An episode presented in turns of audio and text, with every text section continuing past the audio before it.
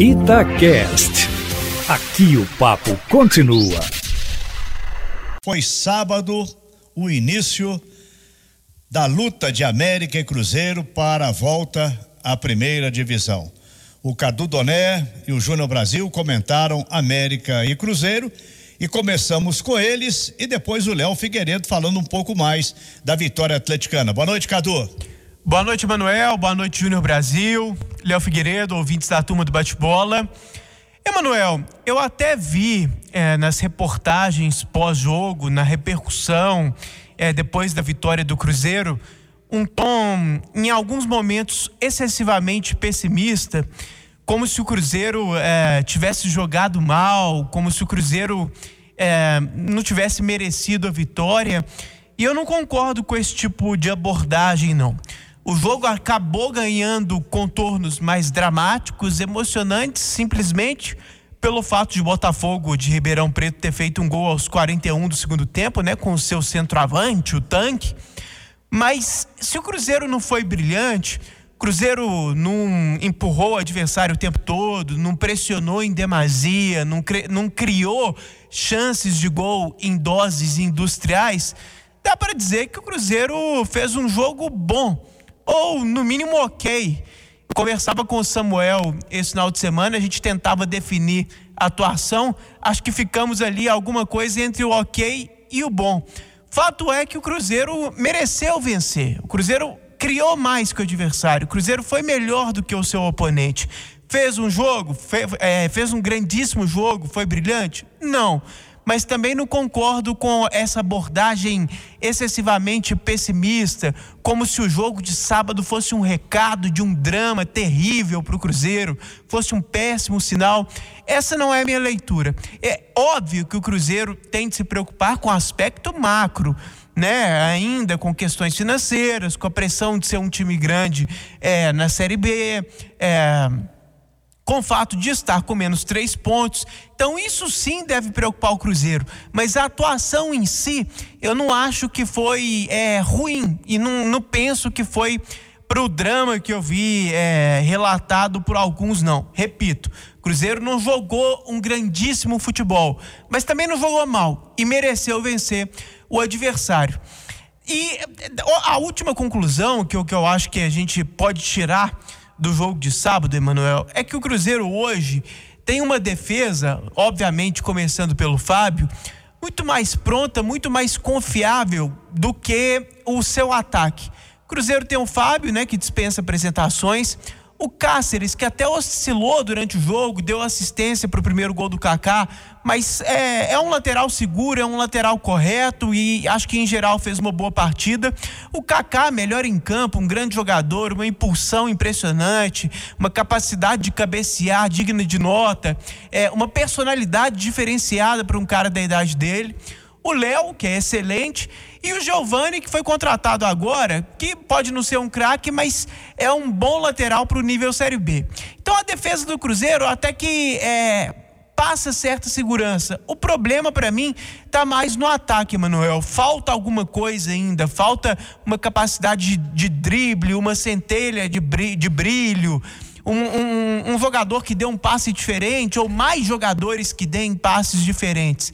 E acho que a, a notícia que o Samuel vem trazendo para nós esses dias, né, confirmada hoje, de que o Arthur Kaique vai ser jogador do Cruzeiro, é uma boa notícia. Ele pode ser é, esse cara não como um craque, não como um jogador completamente assim de, de outro nível, mas que para a realidade da Série B pode mudar o Cruzeiro de patamar, pode entrar na vaga, é, por exemplo, ali que foi do Stênio no começo do jogo, né? Para mim o Stênio não fez um grande jogo, o Wellington até entrou bem, mas é, independentemente disso, o Arthur Kaique pode ser o titular na ponta esquerda ali do ataque do Cruzeiro, é, deslocando o Maurício para a ponta direita. Enfim, não foi brilhante, mas foi o suficiente e, e foi uma vitória justa do Cruzeiro, viu, Manuel? Fala, Júnior. Vamos em frente então. Júnior Brasil para falar com a gente da vitória do América Eu brinquei, Brasil, e daqui a pouco vou falar da vitória do Galo, que foi uma vitória com V maiúsculo, essa do América para cima da Ponte também, hein, Brasil? Boa noite. Pois sim, boa noite, Léo, Cadu, Emanuel, amigos e amigas, uma grande vitória. O América venceu ninguém menos, ninguém mais do que a Ponte, um time que para mim briga para subir, briga até por título, contratou muitos jogadores. E o América foi lá, teve dificuldade, sem dúvida, começou com o Vitão, o garoto para tentar resolver o problema de gol, mas o América sentiu muita, muita falta do Ademir, já havia sentindo do Rodolfo, aquele cara que imprime velocidade, que abre o jogo. Sem ele, o América teve dificuldades.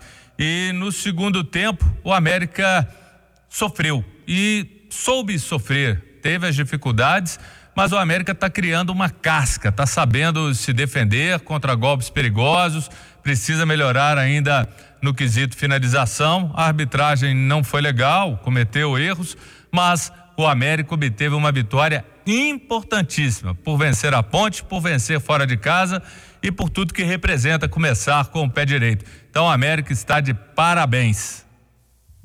Boa, Júnior. Brasil, e vou Cadu emendar Doné, aqui já. Já falaram, vamos chamar o Léo Figueiredo agora com Atlético e Flamengo. Boa noite, Léo. Boa noite, Emanuel. Um abraço agora formalmente ao Júnior, ao Cadu, amigos e amigas da turma do bate-bola. Uma vitória espetacular do Atlético no Rio de Janeiro. Eu, assim como você, Emanuel, também me assustei quando saiu a escalação, mas após sair da escalação ali, eu comecei a tentar entender o porquê dos três zagueiros e a dedução que eu fiz foi porque o Sampaoli armou um esquema para ter o Gabriel como um líbero, né, como um terceiro zagueiro na sobra com mais velocidade para segurar o ataque do Flamengo, que jogou da mesma forma que jogava com o Jorge Jesus, com Bruno Henrique e o Gabigol à frente, com dois atacantes. Aí ele tinha dois zagueiros para dar o combate aos dois e, na teoria, o Gabriel para poder ser aquela rede de proteção, para poder ser a sobra num ataque poderosíssimo do Flamengo. Não funcionou muito bem. Na saída de jogo, como você salientou, Emanuel, o, o Galo teve muita dificuldade, principalmente com o Gabriel muito assustado na hora de sair jogando. O Flamengo marcava pressão e aí me, me, me provoca até uma indagação. O, o Sampaoli pede um goleiro para melhorar a saída de bola, ele tem que pensar em pedir um zagueiro então também. Porque ninguém no Atlético, por mais que o Júnior Alonso tenha feito uma partida espetacular, o Gabriel seja bom zagueiro, o Igor Rabelo bom zagueiro, o Hever também, mas para essa saída de jogo você precisa ter muita qualidade, tem que ter muito treinamento. E o Galo arriscou muito. Deu muita bola fácil para o Flamengo, principalmente depois que saiu o gol contra do Felipe Luiz e o Flamengo foi mais para cima. E o Atlético mudou de rumo quando o Sampaoli tirou o Gabriel e colocou o Jair. Aí ele saiu da formação dos três zagueiros para colocar quatro homens no meio-campo, fez um famoso losango com o Jair jogando como primeiro volante. Isso melhorou muito a saída de jogo e melhorou o sistema defensivo do Galo. E aí vale elogios aqui ao Arana, que é chover no molhado, é o melhor lateral esquerdo do país nesse momento. Mais uma partida espetacular dele defensivamente e chegando à frente. O Guga, que viveu uma semana completamente diferente do que ele está acostumado, praticamente negociado, e aí com um entrave lá, ele é chamado para o jogo, fez um jogo de muita concentração, de muita boa marcação o Guga. O ataque do Atlético ficou devendo, todos os atacantes. Savarino perdeu o gol na cara, o Marrone teve chance, o Queno não entrou muito bem no jogo, o Marquinhos participou muito, mas tecnicamente não estava bem.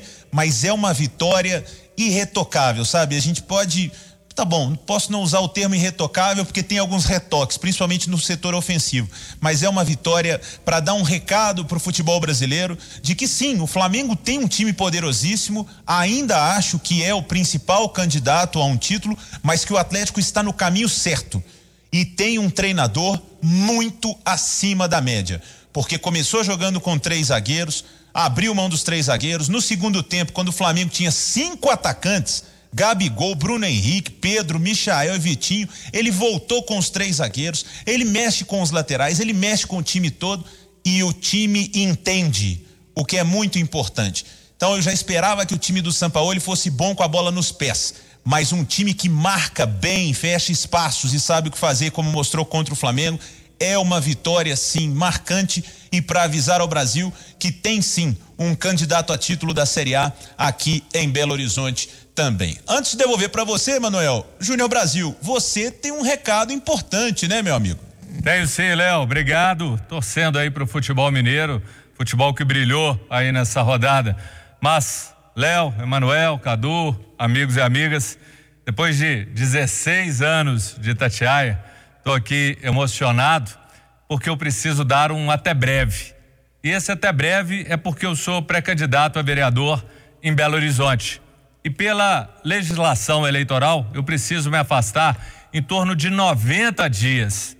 Então, por isso, Emanuel Carneiro, meu muito obrigado. Cláudio Carneiro, meu muito obrigado. Carlos Rubens Doné, minha querida Úrsula Nogueira, Michel Ângelo, muito obrigado, muito obrigado a todos.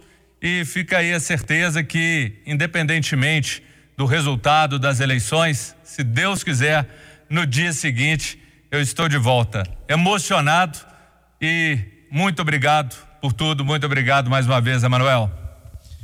Ô, Júnior Brasil, boa sorte. A Itatiaia não coloca nenhum empecilho para que os seus funcionários entrem na área política. Isso faz parte da democracia. O Júnior Brasil, pré-candidato a vereador, o Leonardo Ângelo também o Álvaro Damião, que já é vereador, e o João Vitor Xavier, pré-candidato à Prefeitura de Belo Horizonte.